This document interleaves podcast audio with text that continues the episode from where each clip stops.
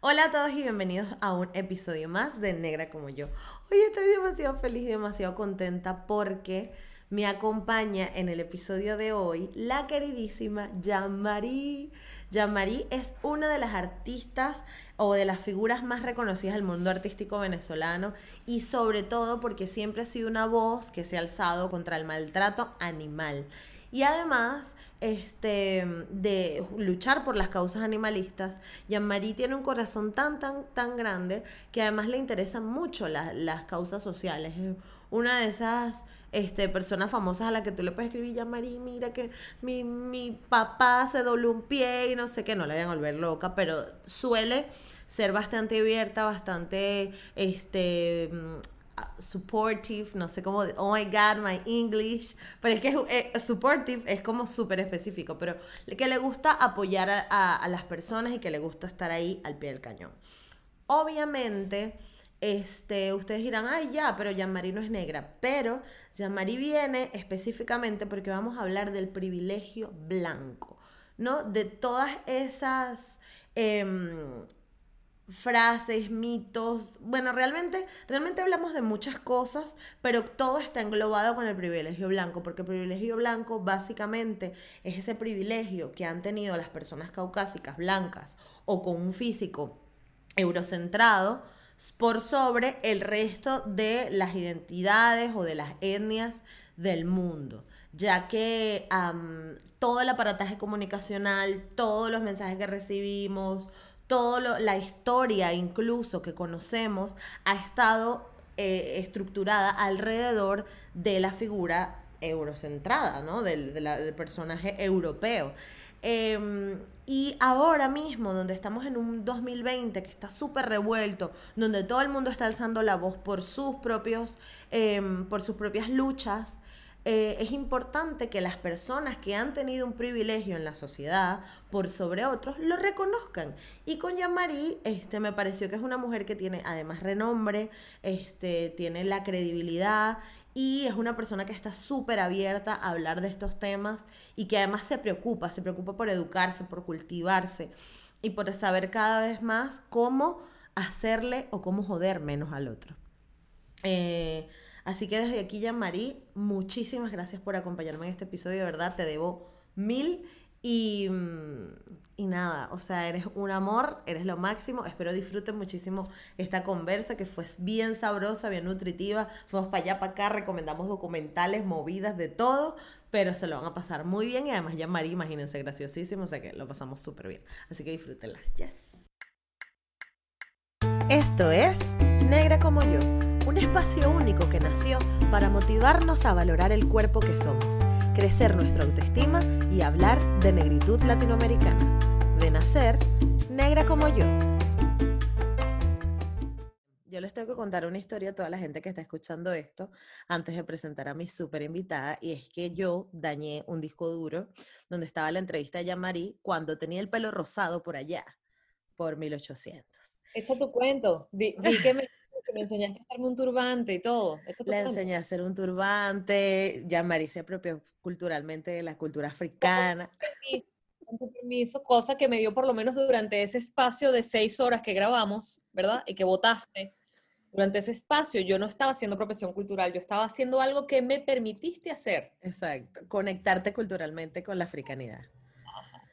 Y entonces perdí eso, fue una putada, pero ya Marí, para que ustedes vean que esta señora sí que tiene un corazón de oro, no es solo que es vegana y que ama a los perros, lo tiene porque ella está aquí bien tarde, mamada, pero grabando conmigo para hacer el episodio que merecen, donde íbamos a hablar de los privilegios y de nacer con privilegios y sobre todo el privilegio blanco, lo que llaman el privilegio blanco. Entonces, vamos a tener con una persona que tiene una sensibilidad por las causas justas muy importante y que entendamos todos juntos qué es esto del privilegio blanco. Bienvenida ya, Mari. Ay, no, qué emoción, de verdad, gracias por tenerme aquí en tu podcast. Yo estoy demasiado contenta. gracias a ti. No lo vi venir. No lo viste. No, lo otro fue un ensayo, lo otro fue un ensayo, yo creo que este va a quedar mejor. Ese es el ensayo general, el falso en vivo. Exacto. Está, pero muchas gracias, Yama, de verdad, por esto. De verdad, eres un sol. Tú sabes, tú sabes que tengo corazón por ti. Exacto. Tengo mucho corazón por ti porque además apareciste en mi vida en un momento en el que yo tenía muchas ganas de, todavía las tengo, pero me ha ayudado mucho eh, a través del contenido que haces a educarme. Yo pienso que, que, tenemos una responsabilidad. Y no quiero hablar de la responsabilidad de las personas de los medios, no, no, tenemos una responsabilidad eh, de, de, entender cuál es el punto de vista del otro, dónde está parado el otro, cuál es la experiencia del otro, la historia del otro. Sabes, cuando alguien, cuando alguien se manifiesta, opina, se queja, ¿por qué lo está haciendo y desde qué lugar? Creo que, que como venezolanos hemos sido muy injustos, y tú me ayudaste mucho a entender eso, muy injustos con el tema de, de la, del racismo, porque es, me parece muy injusto no ni siquiera ser racista, sino pensar que no lo eres. Y, y, genuinamente, pensarlo genuinamente, ¿sabes? No desde una postura racista, sino desde una postura cómoda o simplista. No, no somos nada racistas, por favor. La señora que trabajaba en mi casa era negra. Es como, no.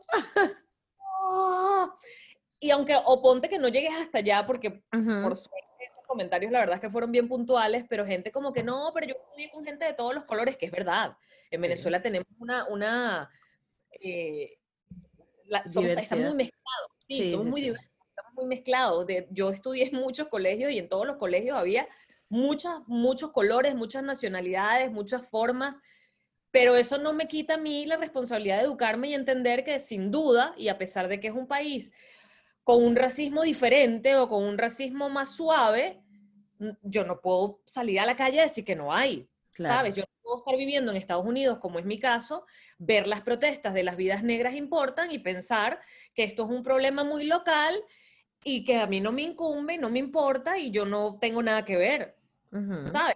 Entonces, y, y, que bueno, y que fíjate que llego a ti no, no desde mi posición de venezolana, sino desde mi posición de venezolana viviendo en Estados Unidos. En Estados Unidos, total. ¿Sabes? Donde, donde el racismo es distinto, si lo sientes de una manera bien, bien importante y, y empiezas a hacerte preguntas, empiezas a preguntarte, que me parece que es importantísimo, ¿sabes? Preguntarte dónde están esas, esa, esos juicios que tú estableces o esas esas pequeñas costumbres quizás que tienes. ¿De dónde vienen? Sí, total. ¿De dónde vienen?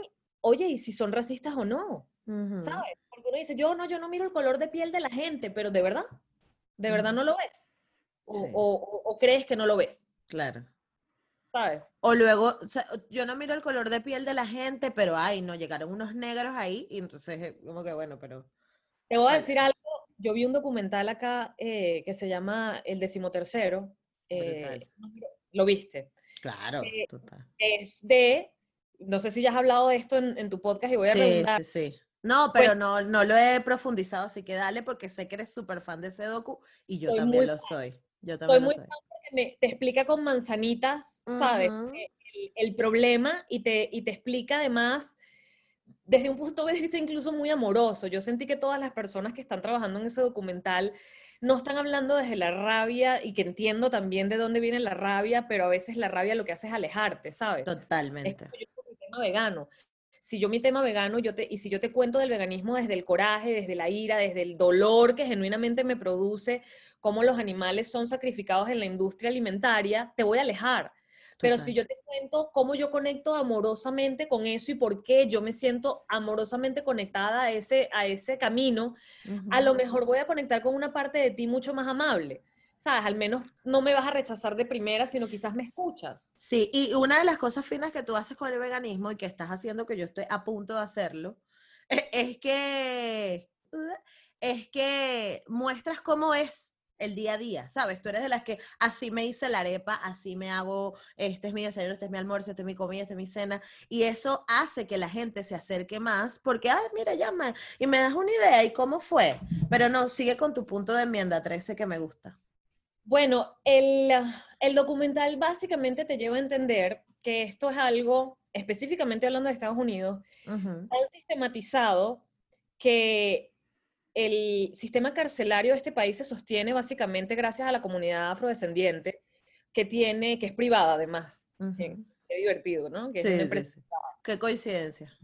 Que además cuando tú, esto, esto me impactó muchísimo porque entonces tú empiezas a ir para atrás y tú te preguntas, que son conversaciones acá de, pero la gente negra tiene las mismas oportunidades, lo que pasa es que les gusta hacerse la víctima. Ya va.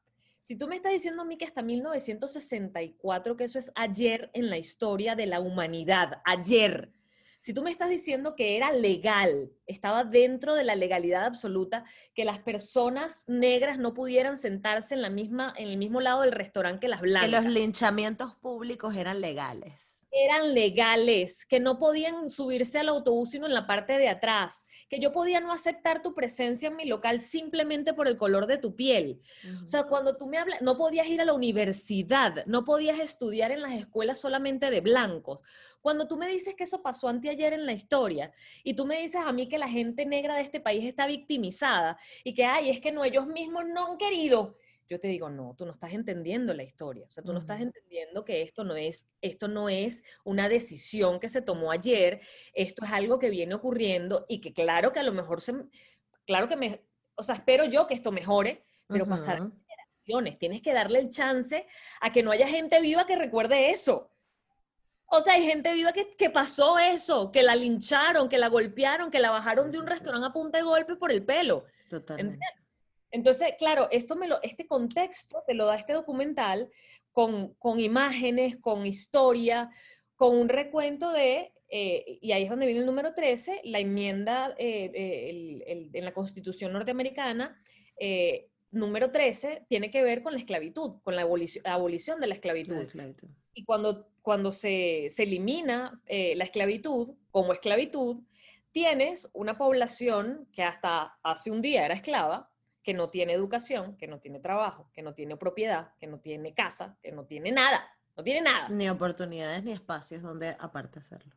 Espérate, es que no existen, no, no se han creado porque no habían hasta ayer. O sea, tú tienes una población que hasta ayer tú le pagabas básicamente con un techo mal hecho y la comida que se comían. ¿entiendes? Por hacerte la vida. Entonces tienes a esa población así que sale a las calles y se sienta en actitud de, bueno, vamos a ver cómo se come la libertad. Vamos a ver cómo es esto. Pero entonces ahí tú mismo dices, no, pero entonces la vagancia y mendigar son delitos.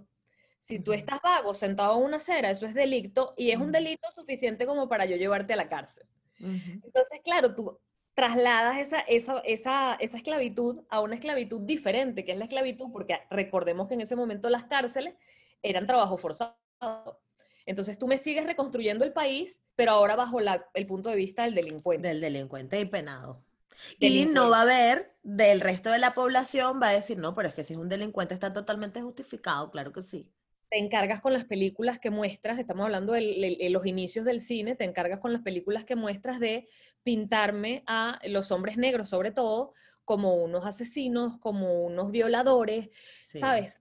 Bueno, la peli con la que abre ese documental, creo que es ese documental o es otro. No, es este, que es la, es la, el- la película esta que, ve- que vieron en el cine el presidente de los Estados Unidos, donde la, el hilo conductor de esta peli, que no me acuerdo cómo es que se llama, se la dejaré abajo en la descripción, pero el hilo conductor es un, un muchacho negro, afrodescendiente, además que hacen blackface, porque el chico es un actor blanco pintado de negro, Claro, porque además ni siquiera los negros, te, o sea, te voy, a, te voy a poner de negro, pero no voy a poner una persona realmente actor. negra.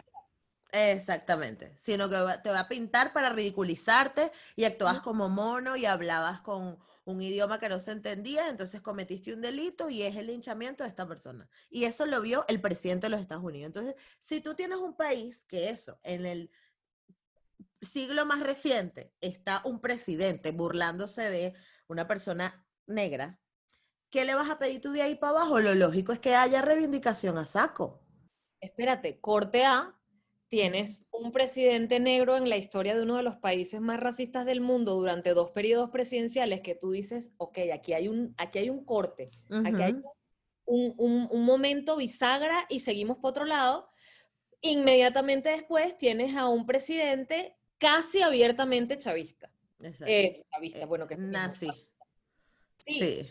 mira cómo me salió el chavista así el subconsciente directo. Pero que tienes un presidente, ¿verdad? Que es, bueno, mira, la gente, los supremacistas blancos son gente buena, son una gente buena, palabras textuales. Exacto. Exactamente. son gente buena, gente bien, que bueno, de pronto alguno que otro de ellos, bueno, mata pues porque le entra más rabia, pero que están en su derecho, que están en su derecho de pensar que ellos son los dueños del país y que los demás son estorbos, que está bien.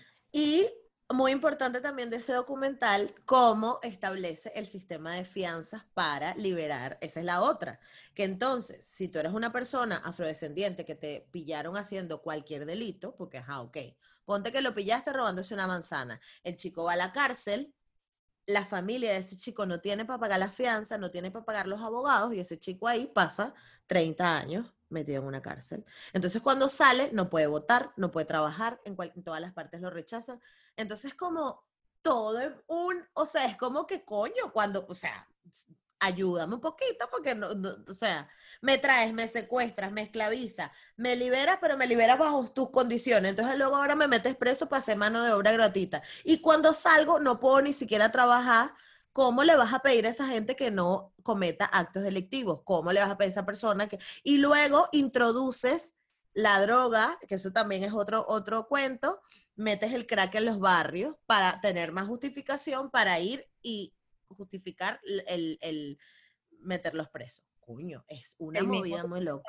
Habla entonces tienes a las figuras masculinas, al, al, hombre del hogar preso por cualquier bobería, y niños que están creciendo sin un papá. Entonces van a delinquir o estadísticamente tienen más probabilidades de delinquir porque básicamente están creciendo con una mamá que trabaja todo el día para sostener el hogar y ellos sin ningún tipo de ejemplo. Sí. es una, es una culebra que se muerde la cola, ¿sabes? lo vicioso bien, bien, bien fuerte que ya va, papá, no me habla en serio con el perro y, y el documental te lo pone muy claro es más, te hablan de porcentajes, te hablan de, de, cada, creo que es algo y Está, entrevistaron a un ministro que era como súper republicano. Lo que pasa es que tú viste la entrevista que luego le hizo Oprah hablando del trascámara de enmienda 13. No, no. Está ahí en Netflix igual. Búscalo como enmienda 3 igual. Y está la entrevista de Oprah hablando de los entrevistados, cómo los buscó, porque la directora, yo la amo, se llama Ava DuVernay, que es la misma que hizo When They See Us. Ajá, ok. Es la misma, la, la tipa está enfocada en visibilizar estos peos del sistema carcelario. Increíble, increíble, increíble.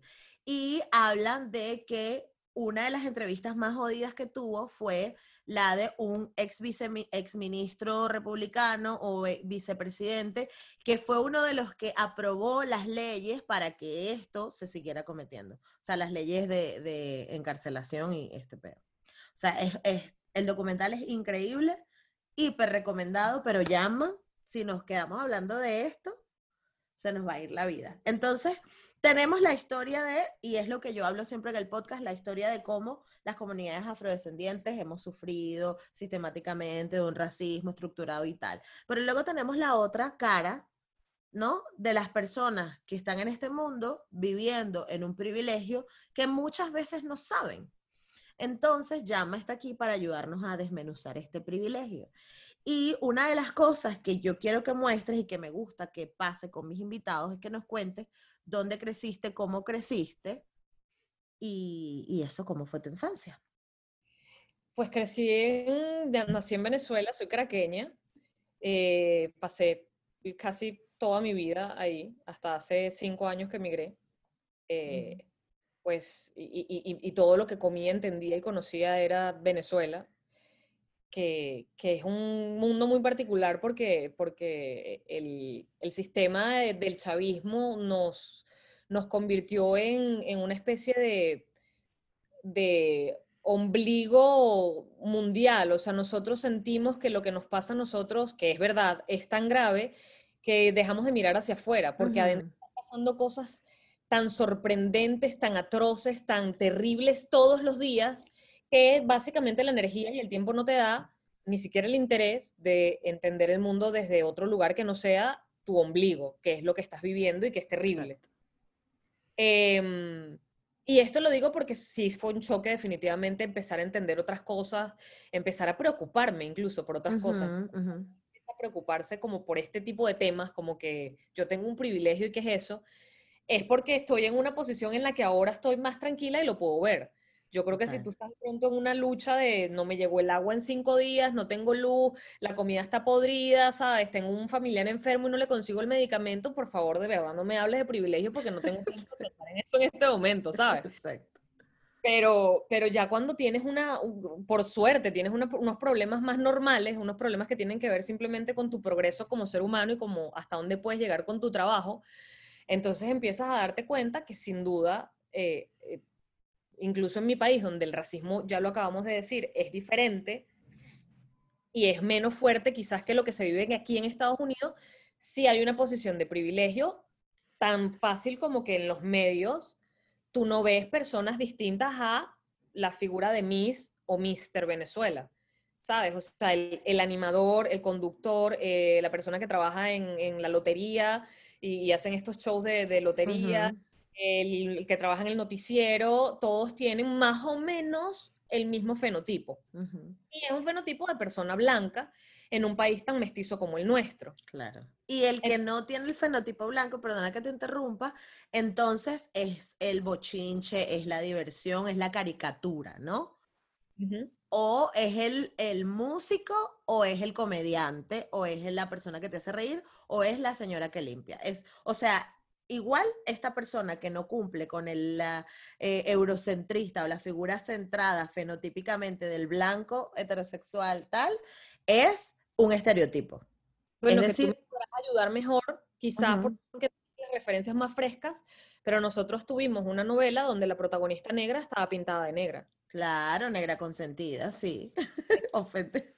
En un país donde la población negra existe y actrices negras existen y, y, o sea, era cuestión simplemente de castearlas. Exactamente. No era que vives en un país tan blanco, tan blanco, tan blanco que te la tenías que traer de afuera. Exacto.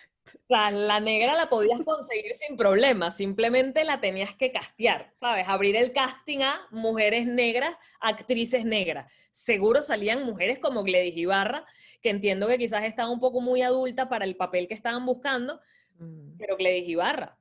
Gladys Ibarra nunca pudo ser la protagonista de una novela precisamente por su piel. No lo fue y la pusieron a protagonizar Tomasa Te Quiero, que era una señora que limpia. Gracias. Entonces es una mierda. Es una mierda. Llama, pero vamos para el privilegio, que tú, estás, tú quieres prender fuego en este podcast. Sí, sí, sí. Estás y que pásame la gasolina. Pásame la me caucho aquí en esta calle, no pasa nada. Vaya, me Pasa recha con todo. Llama, pero no te me pongas tan, re- tan reivindicativa porque estamos hablando, de- quiero saber de en qué momento tú crees que tú entendiste lo de tu privilegio blanco. ¿Lo entendiste en, en Venezuela o en Estados Unidos? No, lo entendí aquí. Lo entendí aquí. En Venezuela, en Venezuela no lo veía como un privilegio, eh, porque, y que eso lo hablamos en las nueve horas que perdiste en tu disco duro. Yo tuve una, yo, yo no, no tuve una carrera sencilla, o sea, yo no fui, quizá, y por los mismos estándares que se fijaban para elegir a la mujer blanca, yo no era elegida. ¿sabes? Porque entonces esa es la, la otra, el otro punto simpático, que es que a pesar de que el estereotipo es una mujer blanca, puede ser blanca, pero con facciones latinas. Entonces, Ujú. pelo castaño, ¿sabes? Y de pronto exótica, con un cuerpo tal. Em, y yo mido 1,60, hasta mis veintipico de años no tenía tetas, Ujú. eh, ¿sabes? Soy narizona, tiro como por un fenotipo medio europeo, eh, pero no me europeo mezcladito chévere que tira la modelo, sino europeo que es europeo, pues. Claro, claro. tipa, o sea, yo voy para Italia y soy la tipa de cualquier lado, ¿sabes? Soy la Claro, vecina.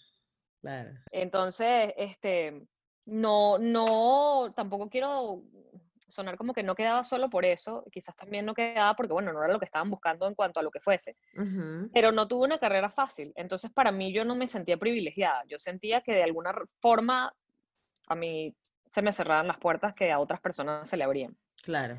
Eh, y ya cuando tuve mi oportunidad, mi, mi, digamos, mi, mi, mi momento, porque hice radio toda la vida, pero de hecho radio es voz. Ajá. eh, cuando finalmente en televisión tuve mi gran oportunidad, que fue con, con Chatén, eh, con, con Chatén TV, Hice otras cosas anteriores, pero mi, mi momento fue ese. pues nada, fueron como... como Fue lo que te años. catapultó. Sí, fue, además fue lo que me permitió hacer algo que se parecía mucho a lo que yo quería hacer. Exactamente, Eh, también, claro. Antes hacía videos divertidos, que sí, que era, que era chévere, que era la tipa cool, pero Ujú. a nivel de producción no necesariamente yo quería mostrar unos videos y reírme sola de los videos, porque además estaba Eso. solita.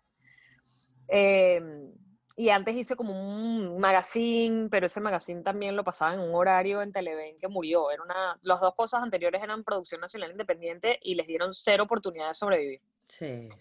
Em, entonces, claro, ya cuando finalmente tengo mi oportunidad de trabajar y trabajar con el humor y trabajar, ¿sabes? Siendo yo misma, pues sí sentí que era que era un privilegio, pero era que un privilegio que me había otorgado poder trabajar con Chatén, ¿sabes? Que entonces Claro. él estaba buscando a la gente como él quería que fuese la gente sin que tuviera que pasar por los estándares de lo que estuviera buscando un canal.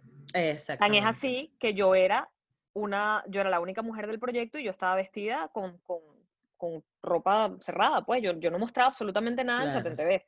Yo tenía un flu, ¿sabes? Yo tenía una- Claro. un taller cerradito y de hecho usaba falda, pero usaba medias tan oscuras como la falda, entonces era un legging.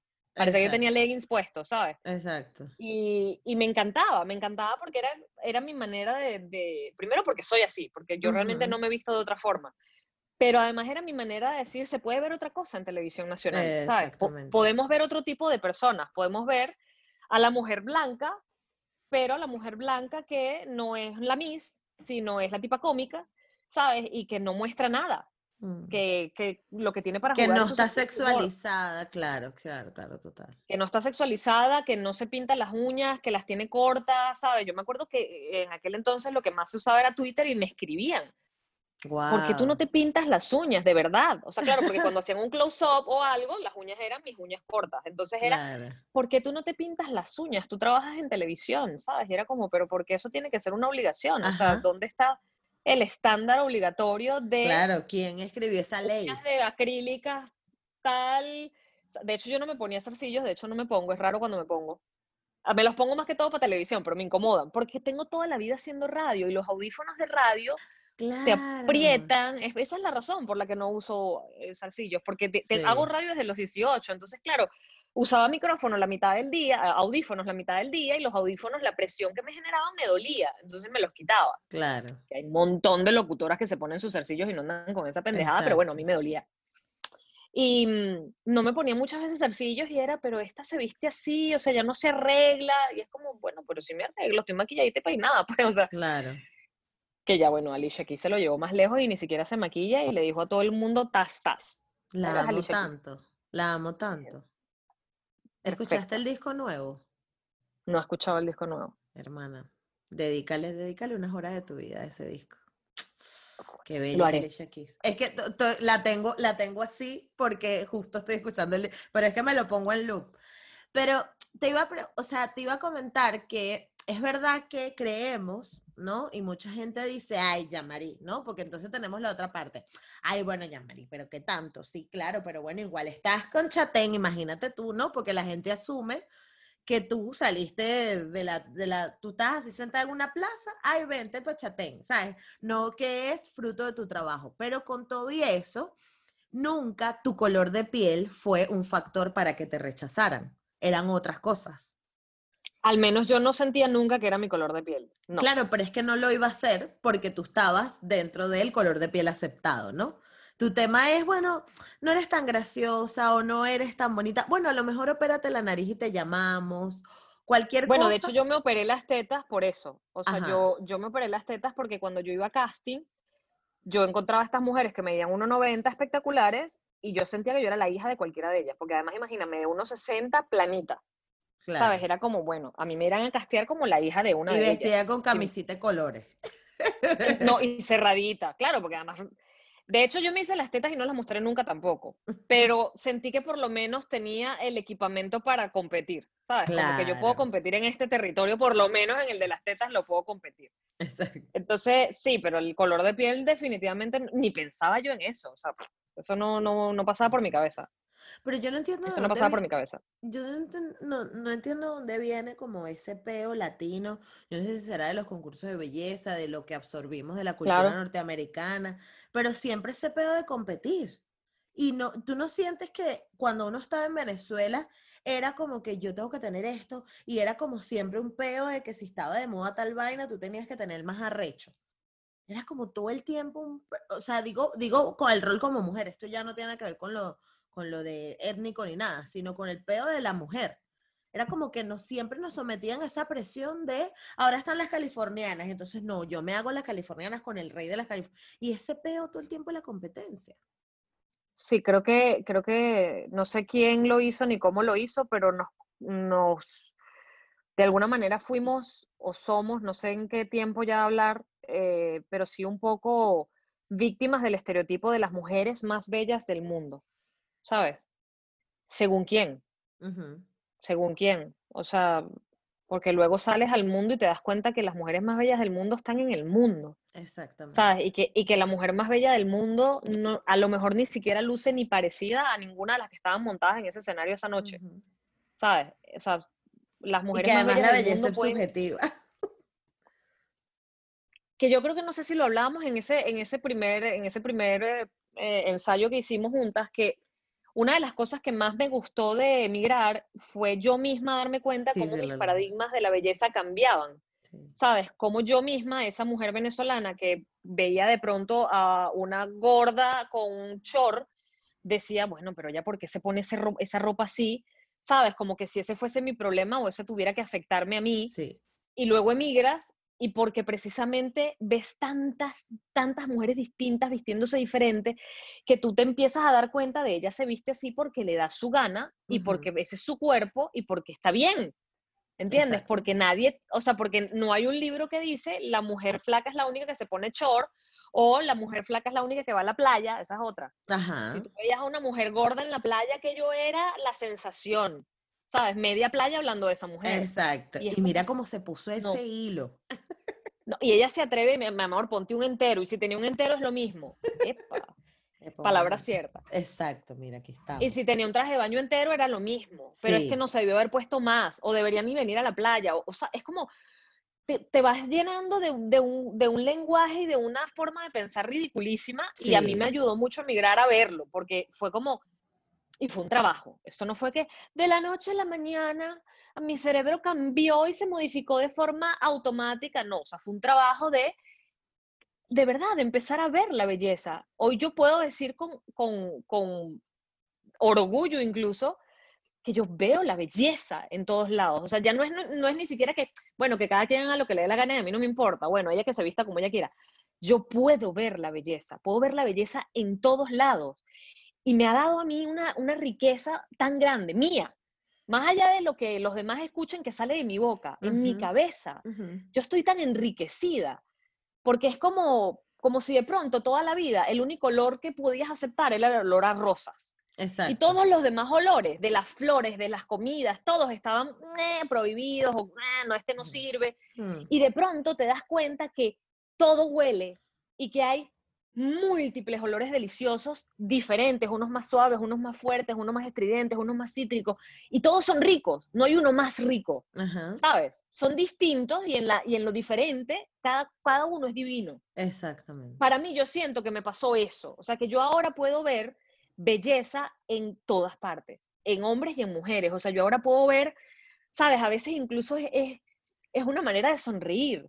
Y tú dices, qué hermoso, qué belleza, qué luz Totalmente. tiene. ¿Sabes? O sea, empiezas a ver belleza en todos lados, empiezas a darte cuenta cosas como qué pies tan bonitos tiene esta persona. Exacto. ¿sabes? Qué lindo, qué lindo como tiene todos los deditos organizaditos, ¿sabes? Porque mis pies, los mis dedos, los pies todos van, hacen lo que ellos quieren. Entonces, claro, yo No hablamos de pies. ok, claro. ¿sabes? O incluso ves pies de pronto que están, eh, eso, desordenados, y, o sea, porque los dedos más largos que más cortos, y, pero están lindos, están limpios, están arreglados, ¿sabes? De pronto se ponen hasta un anillito en los, en los dedos de los pies, y tú dices, qué pies tan lindos, qué pies con personalidad. Claro. ¿Sabes? Eso me empezó a pasar al emigrar y eso creo que es una de las cosas que no vi venir que me iban a pasar y de las cosas que más valoro.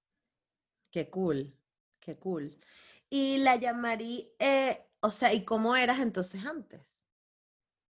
¿Qué Yo no creo que yo haya sido tan insoportable como, como, como, como quizás me, me pinto a mí misma, porque yo, porque yo creo que uno uno es quien es, pues. O sea, que yo, esta que está aquí es el resultado de una Yamari que ha venido trabajando toda su vida en función de ser mejor, entender las cosas, abrir su mente, pararse donde se paran los demás, empatizar, ¿no? Pero cuando estás en ese país donde todas usan las uñas iguales, donde todas usan el pelo más estándar, donde todas usan la cartera tal, el zapato tal, ya yo no lo hacía porque siempre he sido como muy rebelde, muy, no sé, si hippie, no sé, ya, ya yo hacía lo que yo quería, pero sí dentro de ese mismo estándar de pronto yo podía ser un poco crítica de, pasa que estabas viendo de pronto un Miss Venezuela y tú decías, pero esa sí es fea, Total. ¿sabes? Total. Ella es fea, Sí. qué fea es ella, ¿por qué la pusieron Sí. allí? Sí. Claro, porque me estás haciendo, en mi mente, me estás haciendo establecer juicios de valor de belleza según los estándares que tú me estás poniendo, además. O sea, tú me estás diciendo que me tiene que parecer a mí bonito y yo juego con eso, ¿sabes? Total. Entonces empiezas como, no, pero ella no es bonita, ella no debería, ganó, la ganó la que era fea, ¿sabes? Es como, esas cosas sí, definitivamente yo las pensaba, o sea, yo podía pensar, ella no es bonita, no debe haber ganado, Claro. o ella no es, más bonita era la otra, ¿sabes? Pero, pero es eso, eh, es que estás metida en un patrón que no inventaste tú, pero que estás jugando, Pero pues, que estás jugando. participando, estás, estás Pero participando. yo, yo creo que eso es lo bonito de la conducta humana, ¿no? Tener la capacidad de decir, verga, bueno, voy para adelante. Y, a- y por eso es que a veces yo me molesto tanto y, y- y- y la razón de, de mi podcast es eso, porque es precisamente hablar con esa gente que está como que no, pero es que no. Y es como, coño, ya va, chamo, párate un pelo a pensar.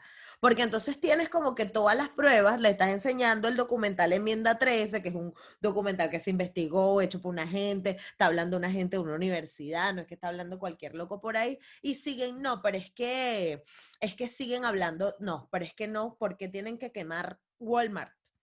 Es como, es una Es que las vidas blancas también importan. Ajá, exacto, todas las vidas importan, porque eso quiere decir, es como, coño, chamo, o sea, no, o Bueno, s- que pasó también con, con la lucha del- de, la comunidad LGTBQ+, ¿sabes? Que ha sido, o sea, no me digas que porque no está el día del orgullo heterosexual, Ajá, o sea, no lo puedes entender.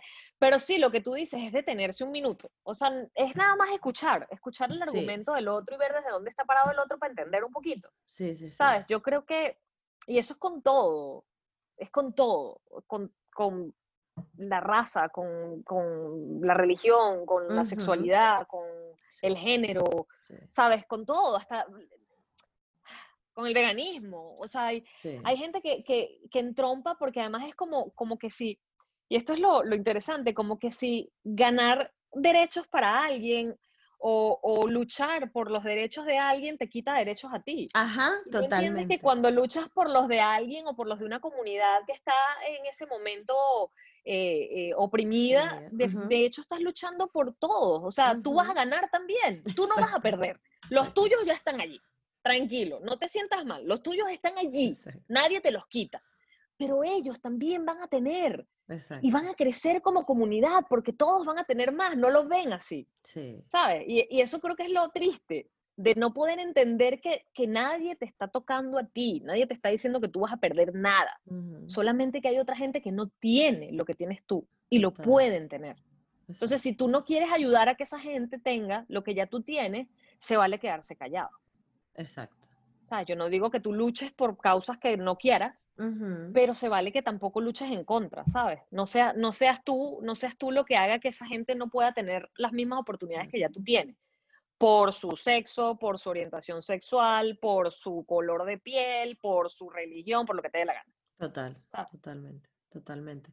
Y, y bueno, este es, es difícil y esto igual va a las personas que están como todavía medio tercas, pero hay una paz y una tranquilidad cuando entiendes que estás ayudando a otros, cuando tú entiendes esa conexión que existe, cuando tú ves a alguien que se ve reflejado en los medios de comunicación y que tiene representación y que cómo esa persona se empodera.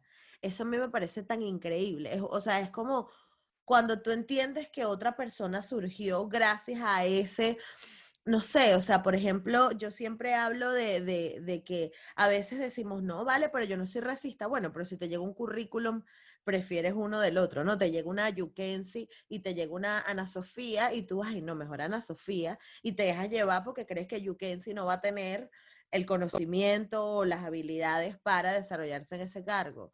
Y, es porque te estás dejando llevar por los prejuicios.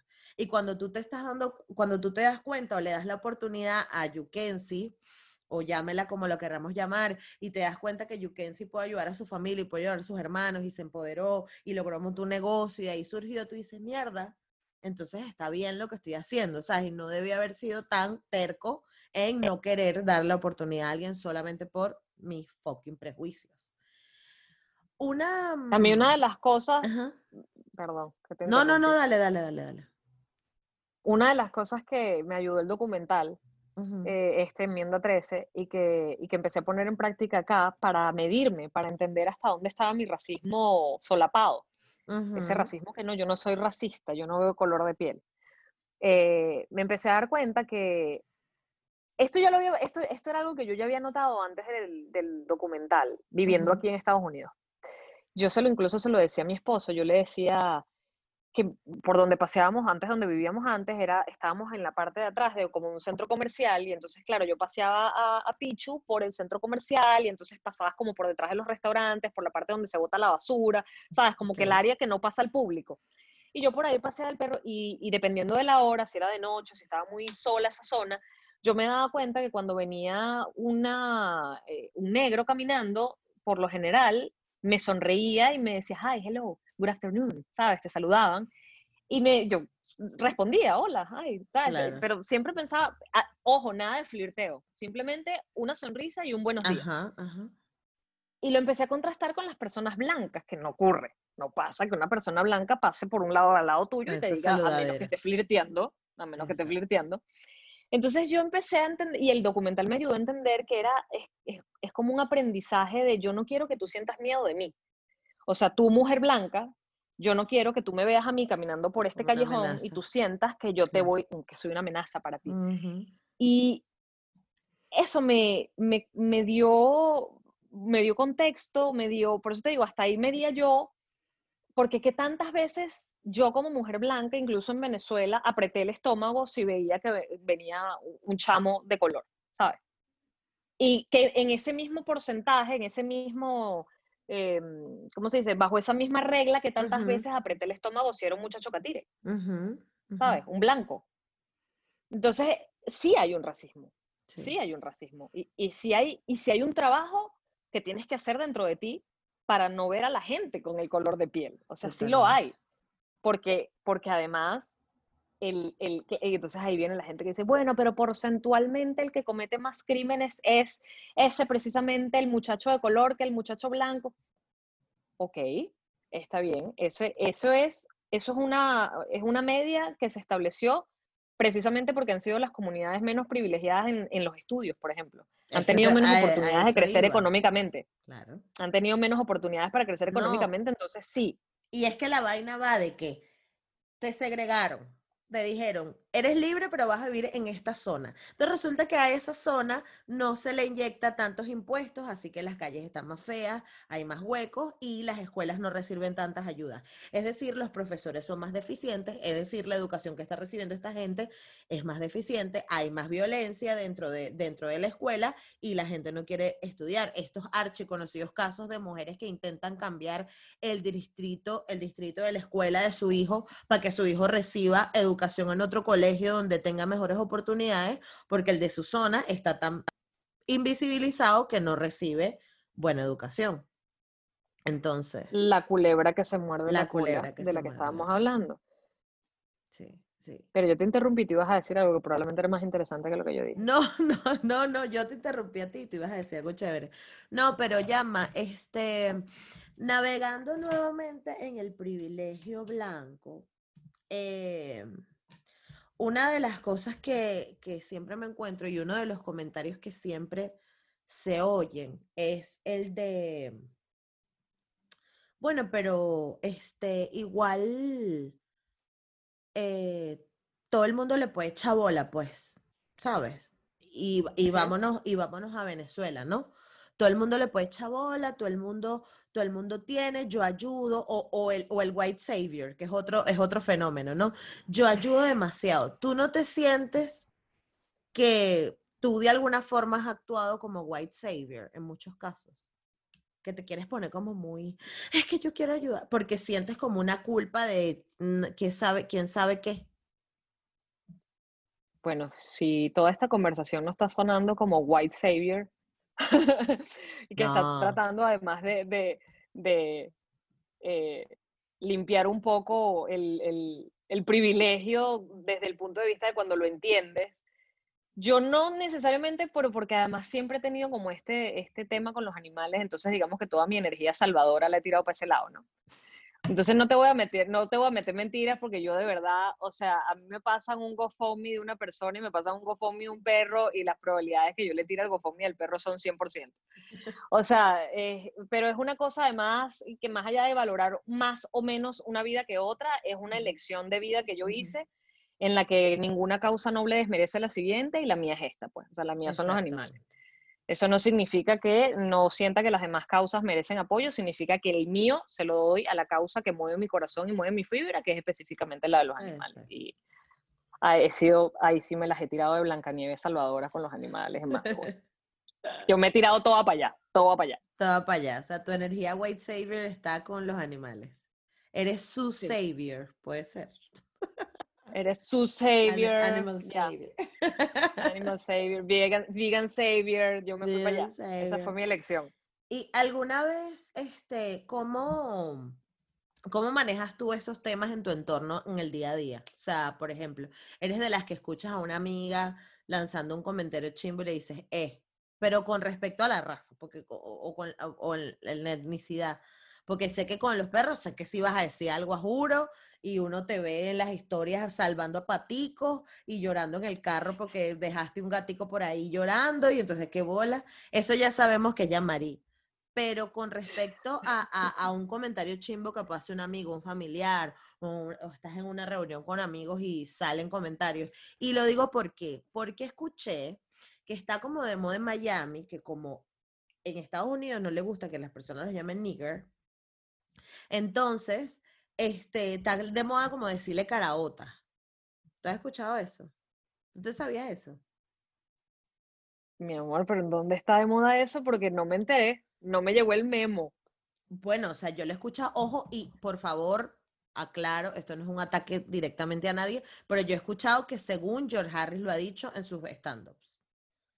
Pero porque se dice en Miami, no porque lo haya dicho George Harris, sino porque como que se dice en Miami, no sé bueno, puede ser que lo haya escuchado. Eh, yo creo que, por ejemplo, yo que he escuchado, eh, sobre todo hay estados de Estados Unidos donde hay mucha más población afroamericana o afrodescendiente, y mm, al venezolano eso le impacta porque como en Venezuela estamos tan mezcladitos, no necesariamente ibas a ver a alguien demasiado negro, ¿no? Sino siempre era como moreno. Y entonces me doy cuenta además que al venezolano eso le impacta porque con esto de girar con el, con el show de, de stand-up, pasó en varias oportunidades en estas ciudades donde la comunidad afroamericana es elevada, que lo recuerdo perfectamente, por ejemplo, en un aeropuerto llegamos y nos fueron a buscar los productores del show, qué sé yo, y de pronto yo dije, o me quedé mirando, quizás estaba mirando el aeropuerto, quizás estaba cansada porque yo llego borrada a los vuelos, ¿sabes? Y la persona se volteó como a ver qué, qué miraba yo y me dijo, sí, aquí hay mucho morenito. Y para mí fue como mierda, o sea, ¿en qué momento pensó este pana que yo estoy pensando eso? Y luego el término morenito. Eh, yo lo que sí he escuchado es el término moreno, hay mucho moreno. Y yo digo, mm, loco, son negros, no pasa nada, ¿sabes? O sea, creo que también hay un miedo, yo creo que hay un miedo que, que, el venezolano puede sentir si, si, no te educas lo suficiente y si no entiendes los límites que los hay. Y están bien claros, por cierto, pero si no, los, si no los conoces, yo sí puedo creer que digan carabotica, como dicen morenito, como dicen oscuritos, ¿sabes? O sea, yo sí creo que estén utilizando eh, adjetivos que ciertamente son peyorativos porque son como ¿sabes? Nadie, nadie dice, no sé, la palidita por los blancos, o la ranita, ¿sabes? O, qué sé yo, la, no sé qué otra vaina, la, la, la, ullamita, no sé qué otra cosa blanca, amarilla. Eh, entonces sí, son, son términos peyorativos, pero yo creo que tienen que ver más con el miedo. Yo creo que hay mucho miedo de estar diciendo la palabra, porque, porque, a ver, que no sé si sirva esto de algo para la gente que pueda estar escuchando, porque entiendo que las personas que te escuchan están educadas o, o han avanzado ya. No, mi amor, porque tu entrevista me va a jalar gente nueva. Ah, caracha. Chica, tu comunidad. se congeló. Te la voy a robar. ¿Se congeló? Ah, ya volviste. Mi comunidad. Ok, fantástico. Em, hay, hay, hay, a ver, está la palabra eh, con N, que acá no se puede decir. Sí. Y tiene que ver con el término peyorativo con el que los blancos se referían a los negros. Pero la palabra negro puede existir. En español, para el color de piel, en español, para el color de piel, para el color de la pared, para el color de la cartera. O sea, el color negro puede existir. Eh, el color black, que es la traducción en inglés al color negro, puede existir. A black person existe y se puede decir porque es su color de piel y las personas negras no se sienten ofendidas de que las llames negras porque ese es su color de piel. Se sienten ofendidas si tú utilizas la palabra con N porque tiene una referencia profundamente racista y se sienten ofendidas si utilizas la palabra negro como si la dijeras en el contexto en inglés, es decir, si dices negro. Eso es extremadamente ofensivo. Pero si tú estás hablando en inglés y tú dices black, no pasa nada.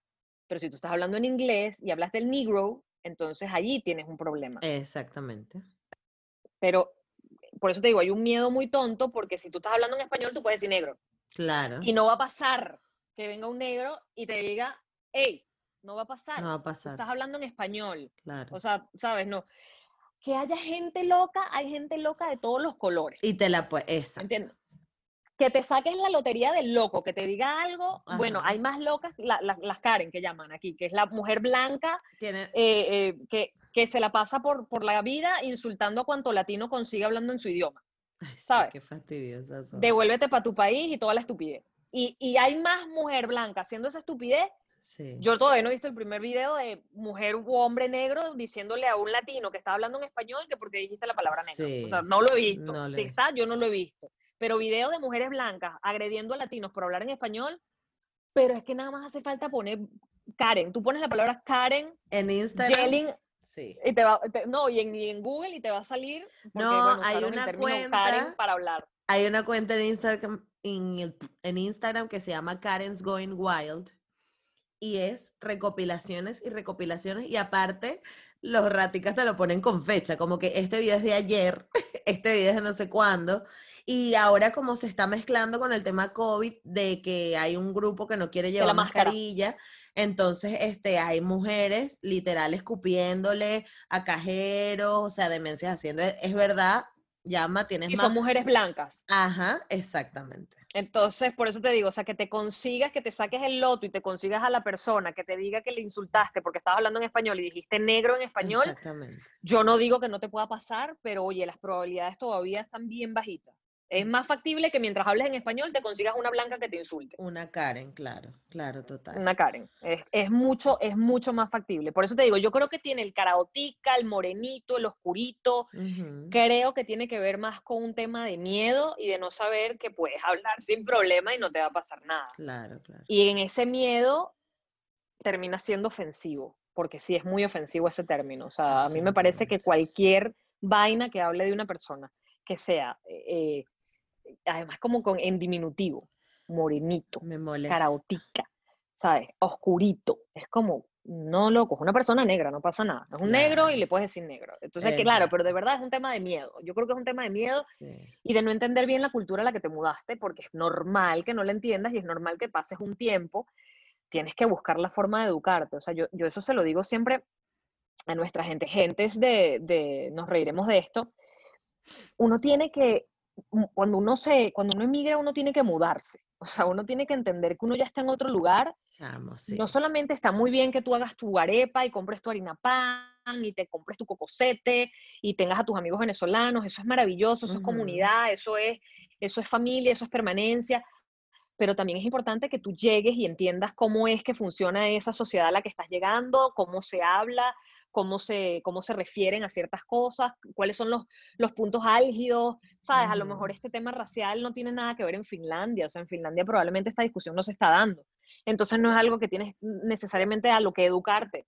No hay gente en la calle haciendo marchas de las vidas negras importan, entonces, bueno, no es algo que te afecta a ti directamente, lo viste en televisión de pronto por, porque lo pasaron en, la televisión de que en Estados Unidos está pasando esto, pero no, no es tu problema. normalizado, llama. O sea, es impresionante. Yo hace una semana estaba en Estocolmo y es impresionante.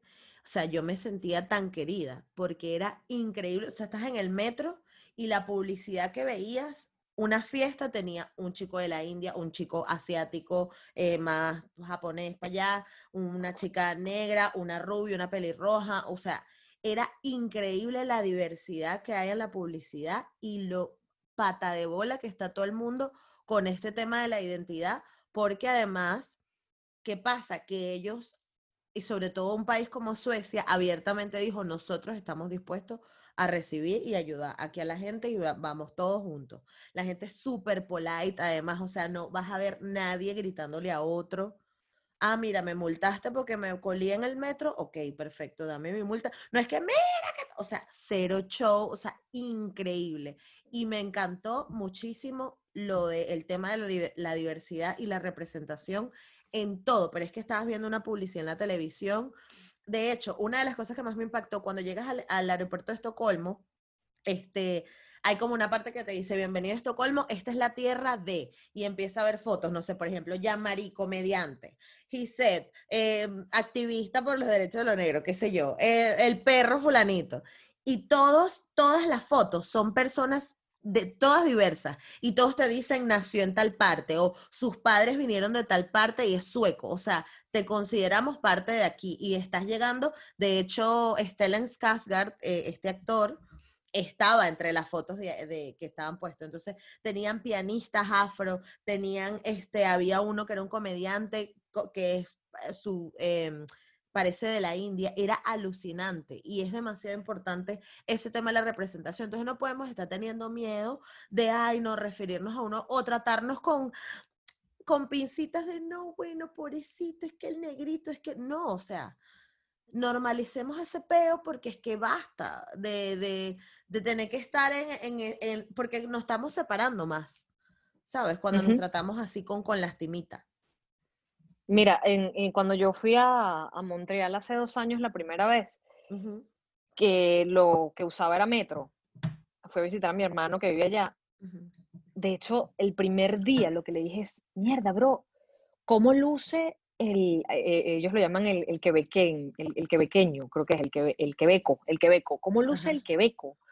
Porque es que no entiendo de, o sea, yo no sabría decirte, si a mí, yo llego a, a, a, mi casa y me preguntan, ¿y cómo es la gente de Montreal? Yo te diría, es india, es asiática, es negra, es blanca, es morena, es, o sea, habían tantos colores en el metro, pero en igual proporción, ¿eh? Te estoy hablando de igual cantidad de asiáticos hablando en una esquina, como igual cantidad de indios, como igual cantidad de blancos. Y los blancos, además de todos los tipos, o sea, tú te das cuenta que hay blanco mezclado con todo, o sea, yo decía, de hecho le pregunté a mi hermano, le dije, ¿cómo es el, o sea, de verdad, una pregunta genuina, ¿cómo luce el local? O sea, yo podría saber quién es local de aquí, y mi hermano, y que, bueno, claro, es un blanco, me decía, vas a ver un carajo blanco, probablemente habla en francés y no habla inglés, porque son como bien regionalistas, pero me dijo, Jan, aquí todo el mundo está mezclado. O sea, es una, porque Canadá aceptó también muchísima gente. Exacto. ¿Sabes? Entonces, y, la, y de las experiencias que me llevé, sobre todo viviendo acá en, en, en, Miami, que es una ciudad sin transporte público real, pues, o sea, que si el, downtown tiene como un metrito de ellos, pero, pero nada más te lleva ahí mismo, o sea, no, no te podrías trasladar de un lugar a otro efectivamente, o sea, a menos que vivas y trabajes allí, no te mueves. Tú tienes que tener carro. Y lo que, la experiencia que me llevé fue que creo que pasa también en Nueva York, qué importante es el transporte público. ¿Sabes? Qué importante es que la gente no viva en su burbuja, en tu burbuja que te saca de tu casa, te monta en tu burbuja y te deja en tu trabajo, que es otra burbuja.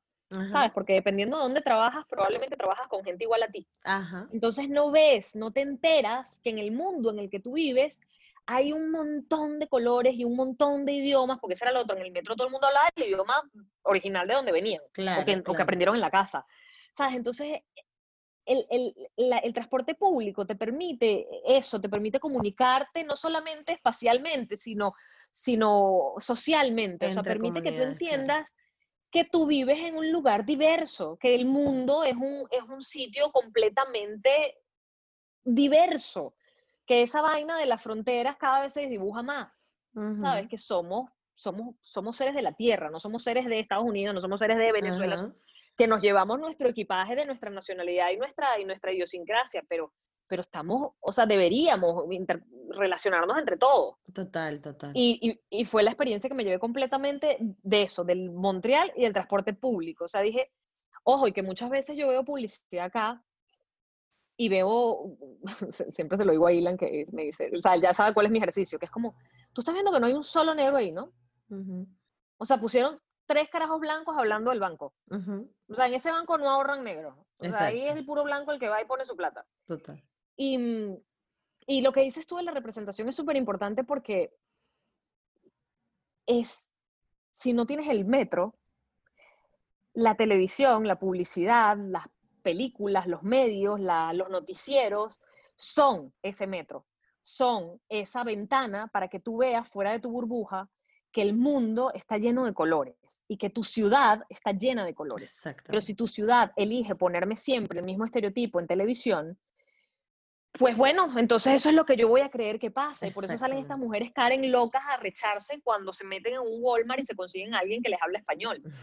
¿Sabes? Porque es como, no te enteraste, Marica, pero, ¿sabes? Estás completamente, te tenemos rodeada, ¿sabes? Somos gente hablando español. Total. No pasa nada, porque además no te estoy hablando español a ti. Exactamente. Estoy hablando español con otra persona. Esto no te involucra. Esta conversación no es contigo. No es tu es otra. Esta conversación no es tuya. Yo estoy aquí. Esta conversación es aquí. Podría bien ser español, ruso, árabe. Esta conversación es aquí. ¿Sabes? No es contigo. Total. Pero es eso, es la representación, lo que tú dices. Total, total. Y es demasiado importante, además, cómo nos hace crecer como seres humanos cuando tú dices, oye, y, y, y me ha pasado, yo tengo, eh, hace muchos episodios entrevisté a, a una mujer, eh, Neus, que ya adoptó a una niña de Etiopía, pero ella es blanca. Entonces ella, y yo creo que esto te lo conté en el otro episodio también, chévere. Pero este, em, ella adoptó a una niña de Etiopía y al adoptarla tuvo que entender cómo peinar un pelo afro, porque ella nunca lo había hecho. Entonces, este, una de las cosas que ella me dijo, no, cuando vayas, cuando venga la entrevista, voy a llevar a mi, hija Talaku para que te vea, porque para ella es importante, o sea, Talaku, ¿qué pasó? Que sufrió una distorsión porque ella decía, mamá, claro. tú tienes el pelo liso, yo quiero ser blanca como tú, mamá porque yo no, claro, porque su burbuja era de puros catalanes blancos y la niña como que, ajá, pero yo no quiero ser esto. Entonces ahora la mamá, o sea, eh, eh, Neus tuvo que hacer todo este trabajo de cambiar su vida completamente. Ahora se dedica, imagínate tú, a asesorar a mujeres que quieren hacer transición capilar, ¿no? Y a, y a enseñarles cómo cuidar el pelo afro porque ella tuvo que aprender a través de su hija. Si Talaku no hubiera tenido una mamá como la que tuvo, que la mamá dijo, mira, yo me voy a educar para que mi hija tenga un mejor futuro, ¿qué hubiese sido de Talaku? Hubiese crecido con problemas de conducta, de autoestima, de seguridad, de cómo conectarse. y que un poco fue lo que también me pasó a mí en Venezuela, pues yo decía, es que yo no me veo en ninguna parte, ¿quién soy? O sea, llamaría al punto de que no sabía ni cómo vestirme, cómo me visto. Sí, sí, sí, lo que está de moda es una camisa, yo nunca se me olvida, eran unas camisitas que eran como una telita adelante y unos hilitos atrás. ¿Sabes? Que era como una tirita así. Sí. Y yo con... E telita airosa. Ajá, como una telita así y que caía así, la de Living la vida loca. Que caía así aquí adelante y atrás eran unas tiritas. Yo me ponía esa vaina y parecía un pollo navideño con la, piel así apretada. Coño, y, era como que, ajá, pero y si, y esto es lo que está de moda, dice, vas para el cementerio y era todo, todas las tiendas tenían una al lado de la otra la camisita, y yo decía, pero ¿qué me pongo? Entonces es muy heavy que no tengas representación, y yo creo que el, la, importancia de, eso es te cambia la vida de la gente, cambia la vida. Somos seres sociales. Sí, sí, además. Somos seres sociales. O sea, el, el, el, el pensar que somos islas es, es una estupidez porque somos, bueno, somos la especie más social, tan, tan sociales somos tú ves todas las demás especies y, cada, por ejemplo, si ves a los chimpancés, ellos mismos hacen su cama con hojas y le enseñan a su hijo cómo se hace, cuando ah. su hijo crezca hace su cama con hojas, pero nadie le hace la cama con hojas a nadie. Eh, eh, todos los animales, o sea, la, nutria que abre moluscos con las manitos y las piedritas encima de su pecho, se lo hace a la cría para que la cría aprenda, pero cuando la cría crezca lo va a hacer ella, no se lo va a hacer a otros. Pero nosotros somos la única especie donde nos necesitamos a todos, o sea, porque el que, el que hace casas no pinta, el que pinta no hace la comida, el que hace la comida no, no cura enfermos y el que cura enfermos no pinta el pelo. ¿Sabes? Nos necesitamos, somos una, somos una especie que necesitamos cada uno de sus individuos para, para poder progresar. No podemos ser eh, únicos porque no, no, no, vinimos así. Lo que nos hizo humanos fue precisamente que cada uno se especializara. Eh, somos sociales, lo que dices tú. O sea, el tema también de las muñecas, eh, ver muñecas que se parezcan a ti, ¿sabes? Cuando eres niña. Sí, eso yo no lo viví. Yo, las muñecas eran todas igualitas a mí, ¿sabes? Las Barbies eran todas catiritas. Eso, eso es, por ejemplo, eso, eso habla del privilegio, de no saber que, que todas las Barbie fuesen iguales a mí ya era un privilegio. Total. Que todas las muñecas que yo compraba, yo simplemente tenía que elegirla porque todas eran rubias o muy rubias, ¿sabes? Sí. Coño, justo me acuerdo una anécdota cuando yo cumplí seis años. yo soy fan de las Barbies, horrible, que yo amaba mis Barbies y tal. O sea, y yo no era de las niñas, ¿sabes que hay niñas que muerden las Barbies? Yo jamás. Mis Barbies todas están perfectas. Muerden las Barbies. Le muerden los piecitos o le cortan el pelo, vainas de niña. Una, una, un, un, sacrilegio. Yo cuidaba a mis Barbies, las amaba horrible. Y cuando a mí me, yo cumplo seis años, yo me empeñé que yo quería mi fiesta de Barbie. Y mi mamá como que dice, ¿Cómo te, ¿Cómo te lo digo, mi amor? Exacto. Entonces, apareció por ahí una fulana Barbie hawaiana, Barbie melocotón, yo no sé, que tenía la piel más oscura, pero tenía el pelo rubio rizado. Y chica, mi mamá me compró mi peluquita y yo tengo mis fotos con mi gran peluca rubia platinada como tu pelo. No jodas. Y yo feliz con mi vestido, mi gran vestido melocotón, porque aparte era un vestido como de quinceañera melocotón, y yo con mi pelo, o sea, hay video, bueno, estaba el video, pero eso como que se perdió, no sé qué pasó, pero el video era yo así, y que cantando. Arreglándote tu melena amarilla. Mi melena rubia. Y mi mamá, o sea, mi mamá lo pasó mal, porque decía, ah, si ella quiere la fiesta de Barbie, disfrazarse de Barbie. Qué arrecho, pero fíjate que entonces no tenías la representación en la muñeca y tú tenías que ser la muñeca, tú te tenías que convertir en lo más parecido posible a la muñeca. Ajá, ajá. Y por eso pasan casos como las mujeres en algunos países de África o en algunos países de, en algunos, eh, en algunas zonas de, Centroamérica que se blanquean la piel. Bueno, escuchaba el otro día en la NPR, que es la radio pública de acá, que se lanzó unos reportajes increíbles, increíbles. que India Em, estaba teniendo como toda esta revolución, con toda este, esta, esta, em, e, e, esta fuerza que ha agarrado el movimiento de, las vidas negras, sabes que ha permeado, ¿no? O sea, eh, se ha, se ha colado en otros lados de otras formas, dependiendo de cada país. Y en el caso de, de, India, tenía que ver con estas cremas blanqueadoras y cómo eh, los eslogan de las cremas eh, eran blancas más bonitas, eh, ¿sabes? Porque además acuérdate que allá hay un tema de castas muy fuerte. Entonces, sí, en India es increíble. Las castas además tienen que ver con las labores que haces y las labores que haces al aire libre ponen tu piel más oscura porque toma sol. Exacto. Entonces es blanca, es más bonita, blanqueate, ¿sabes? Eh, cómo, cómo hacer para tener una piel más blanca, el maquillaje es más claro, o sea, porque tú bajo cualquier circunstancia lo que quieres es poner tu piel más clara. Y yo escuchaba eso y, y, me dolía, ¿sabes? Yo decía, qué, fuerte que tú, que tú, que, de nuevo, mi privilegio, yo no lo puedo entender, o sea, yo no puedo, puedo entenderlo, puedo, puedo empatizar, más no lo viví, o sea, yo nunca sentí que yo tenía que ser más blanca, o sea, yo nunca sentí que, que blanco era más bonito porque no lo pensaba. Claro. Eso no estaba dentro de mi pensamiento, ¿sabes? Eso era normal, era mi vida. Eso lo empiezas a entender luego cuando además tienes ese, ese momento del que hablaste antes de haz una pausa y escucha haz una pausa y escucha al otro y qué es lo que ha vivido el otro y a qué, le afecta al otro. Porque somos porque somos realidades diferentes, pero lo que decíamos, o sea, vivimos, somos una, una especie que se, que se interrelaciona, que, que la única forma en la que sobrevive es que cada uno hace un rol. ¿sabes? Exacto. Entonces, qué bonito es todo que el mundo- entender. Y que todo el mundo tiene el derecho a desarrollar ese rol al 100% con todo su potencial. ¿Entiendes? Entonces, si tú eres una chica eh, rubia, por ejemplo, o sea, tú, por ejemplo, dentro de tu privilegio viniste al mundo segura de que tú podías ser locutora, tú jamás ibas a dudar que tú podías trabajar en la televisión. Te iba a tocar un poquito más, un poquito menos, yo no jamás me lo planteé, ni siquiera. ¿Entiendes? Tú por lo menos dijiste, bueno, voy a estudiar teatro y luego voy a hacer un casting y luego voy para allá. Yo es que, no, o sea, para que, no, no.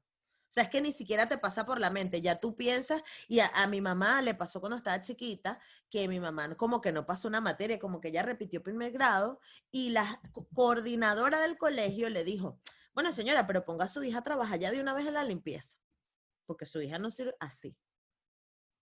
Wow, ¿Entiendes? Y eso fue una maestra de un colegio. Eh, eh, coñazo.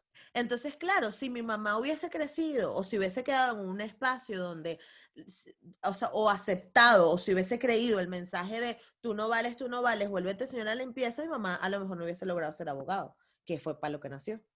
¿Entiendes? Sino que, y eso pasa eh, eh, en, en todas partes. Hay, hay algo, por ejemplo, acá viviendo acá, que es que no es algo que ni siquiera me planteo, que es que, por ejemplo, que ocurre acá, que es el que te detienen y te revisan. Ajá, por ejemplo. El que te detienen y te revisan, si eres negro, puede terminar muy mal, de hecho. Ujú, Y es- sobre todo si eres negro hombre, eh, que son los que más mm, son víctimas de, de como que este profiling también que dicen en Ujú. inglés, que es como, como que, te, que te miran y ya entras en un perfil y, y te van. ¿no? Eh, y esas son cosas que tú dices es un privilegio, o sea, es un privilegio que dentro de las preocupaciones de mi día a día, mientras yo voy conduciendo, el que me detengan y me pueda pasar algo porque el policía me vea manejando de pronto de manera imprudente, ¿sabes? Sea, sea un elemento de riesgo para mi vida. Claro. O sea, si a mí me detienen, pues va a pasar que qué estaba haciendo, oficial, pasó esto, hiciste Sí. eso, Sí, me eh, ¿cómo tomé dos cervezas. licencia, Claro. pero no, no, no que soy detenida arbitrariamente simplemente por el color de mi piel y que, y que se me pongo bruta porque, porque ese día amanecí atravesada, porque bueno, porque no sabes que estás, sabes, la gente que es muy, Las es muy de duro, o- sea, muy- del, de la- del humor de otro también. Exactamente. es- es- y, es- y creo que es también toda la conversación que se está teniendo ahora mismo que, que tiene que ver específicamente con los cuerpos policiales, que no puedes mandar un policía a resolver un problema que tenga que ver con, por ejemplo, enfermedades mentales. O sea, Claro. no puedes mandar un policía o un policía que no esté entrenado a estar con una persona que lo que está teniendo es una crisis eh, eh, psi- psiquiátrica, ¿sabes? O sea, porque, porque va a reaccionar de una manera que no es la manera en la que tú esperas que se detenga y ponga las manos atrás pero eso no lo hace, eso no lo hace una, una posible persona que te va a agredir o te va a Claro, generar un daño, ¿sabes? No, no es una amenaza, es simplemente una situación que escapa incluso a esa persona Claro. y que además, lo sabes, las comunidades eh, afrodescendientes, precisamente por el, el poco acceso a- al, al seguro social y a, y a la salud mental, pues Ujú. son propensas a no tener los medicamentos o la terapia Ujú. necesaria para poder salir o para poder no salir en un estado de crisis, ¿sabes? En el que les va agarrada, como ha pasado, y, y salen a la calle, pues se desnudan en la mitad de la calle. Y, y es, es, es eso, o sea, es pensar como si tú sales a la calle en un momento de crisis y eres blanco, en mi caso blanca, Ujú. ¿Cómo, cómo es de distinto si sale un hombre negro a la calle en la misma circunstancia? O sea, cómo puede terminar mi historia y cómo puede terminar la historia de una persona por el color de su piel. claro. Eso es el privilegio. O sea, Exacto. entender eso es el privilegio. Eso no me hace una mala persona, eso no me hace culpable de lo que está pasando, eh, porque además lo estoy diciendo para las personas que están llegando hasta acá y están escuchando y dicen, bueno, pero yo no soy culpable de nada. No, no somos culpables de nada, pero somos responsables de que esto cambie. O sea, nosotros somos parte de una sociedad que puede cambiar y nosotros tenemos una voz que podemos usar. Claro. Y lo dije antes y lo repito. Y si no la quieres usar está bien, pero no la uses para joder. Tampoco. O sea, si prefieres otra batalla, si tu, si tu lucha es otra, es válido, pero no uses tu voz para dañar algo. O sea, no uses tu, tu voz para, para dañar un movimiento Exacto. que tanto, tanto, tanto le está costando visibilizarse. Exacto. Llama, pero no quiero que nos vayamos como con mal sabor de boca porque estamos así, ay, bueno, todo feo, Ok, todo ok, mal. ok.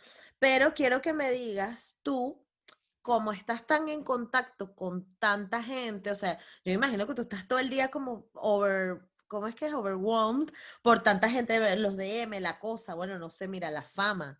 Me imagino que los paparazzis te persiguen al llegar a la casa. Sí, es horrible, no, no, es horrible. o sea, eso de tener que mandar a cortar el césped del campo de golf por octava vez. Ay, no, no, sabes que me fastidia horrible que la gente me, se me rodea la limusina y le dan golpes a la ventana y yo, ay, ya, ya. por favor. Por eso le tengo los vidrios ahumados, pero igual esa gente se pega allí y yo, ay, no, qué fastidio, me ensucian los vidrios de la limusina. Ay, no, no.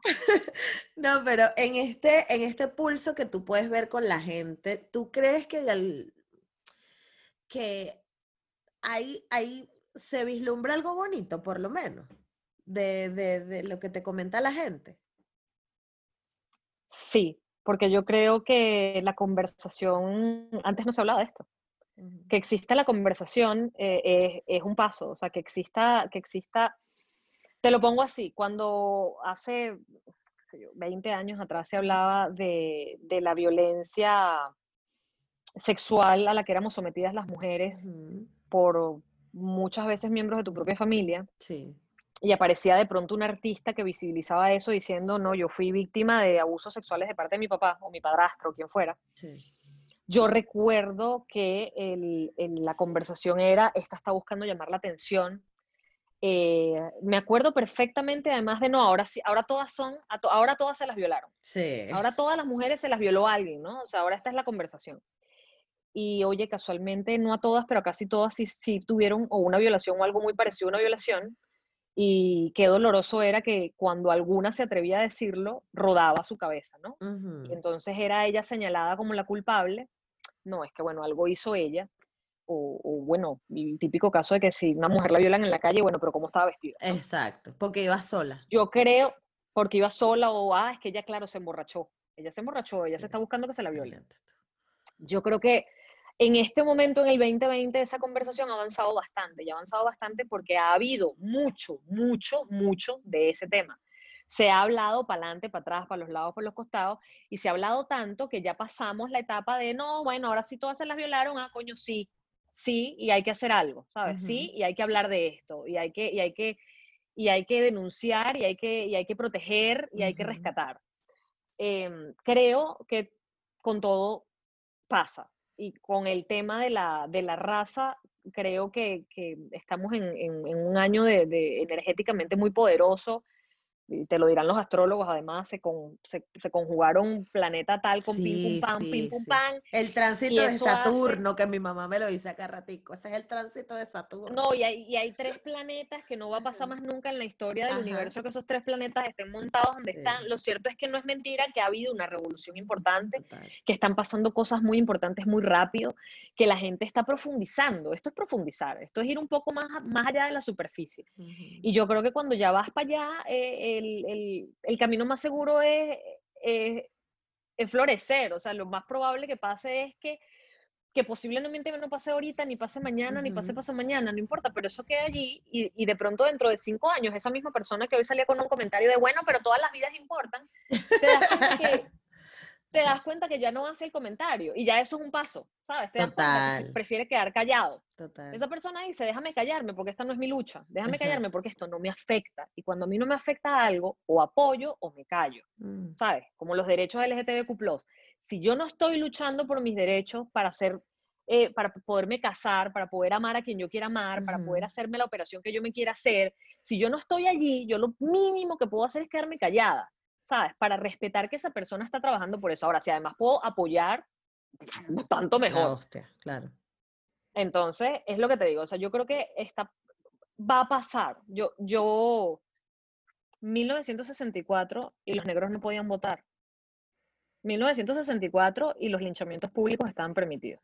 Y mira, o sea, yo sí creo que, que vamos a hacer 2020 y la gente ¿sabes?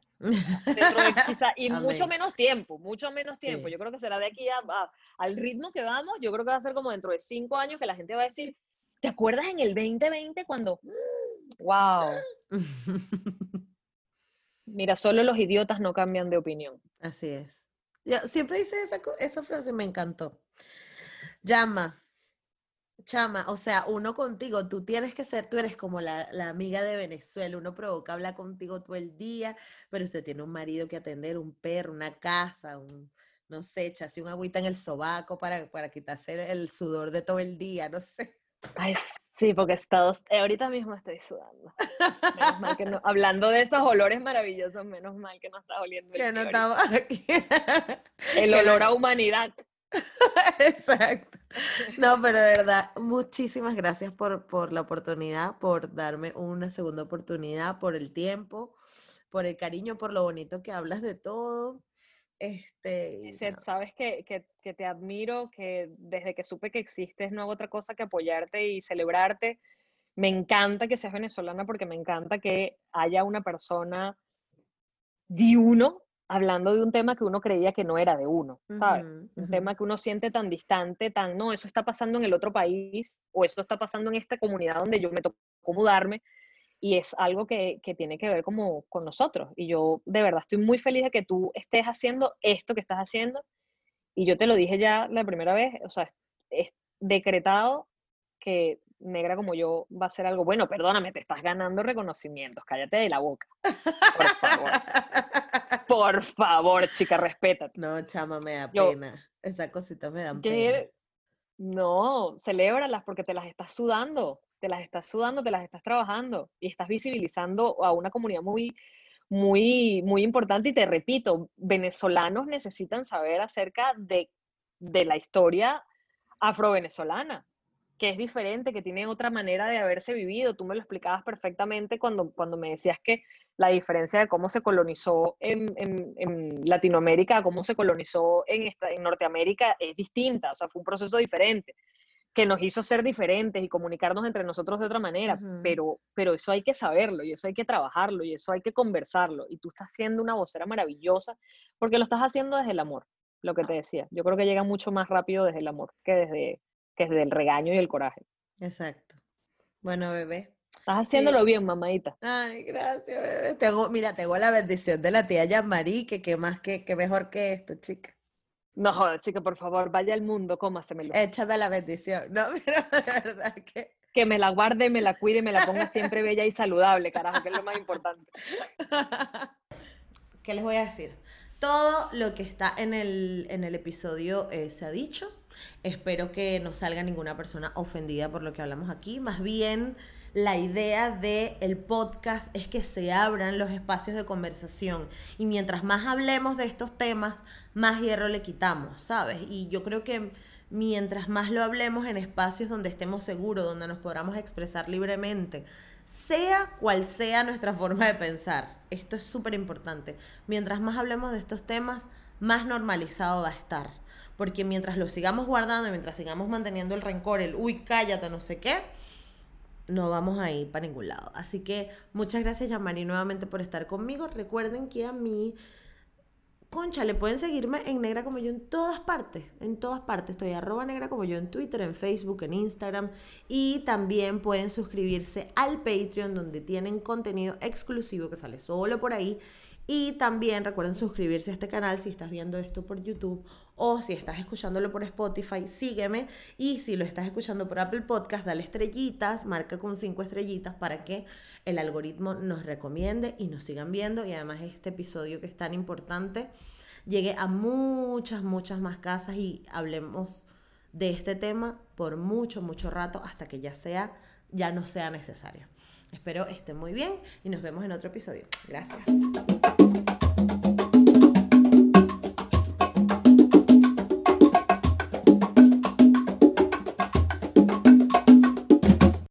¿Y tú sabes cuál es tu peor error? La realidad es que nadie queremos hablar de ellos. Pero ¿qué pasa si entendemos que ese gran error puede ser mi mejor error? Todos, absolutamente todos todos los necesitamos para seguir evolucionando y para seguir creciendo. Así que en este podcast te invito a explorarlos a través de invitados espectaculares. Esto es Mi Mejor Error con Dani Merlo. Mi Mejor Error con Dani Merlo está disponible en Spotify. Lucky Land Casino asking people what's the weirdest place you've gotten lucky. Lucky? In line at the deli, I guess. Aha, in my dentist's office. More than once, actually. Do I have to say? Yes, you do. In the car before my kids' PTA meeting. Really? Yes. Excuse me, what's the weirdest place you've gotten lucky? I never win and tell. Well, there you have it. You can get lucky anywhere playing at LuckyLandSlots.com. Play for free right now. Are you feeling lucky? No purchase necessary. Void where prohibited by law. 18 plus. Terms and conditions apply. See website for details.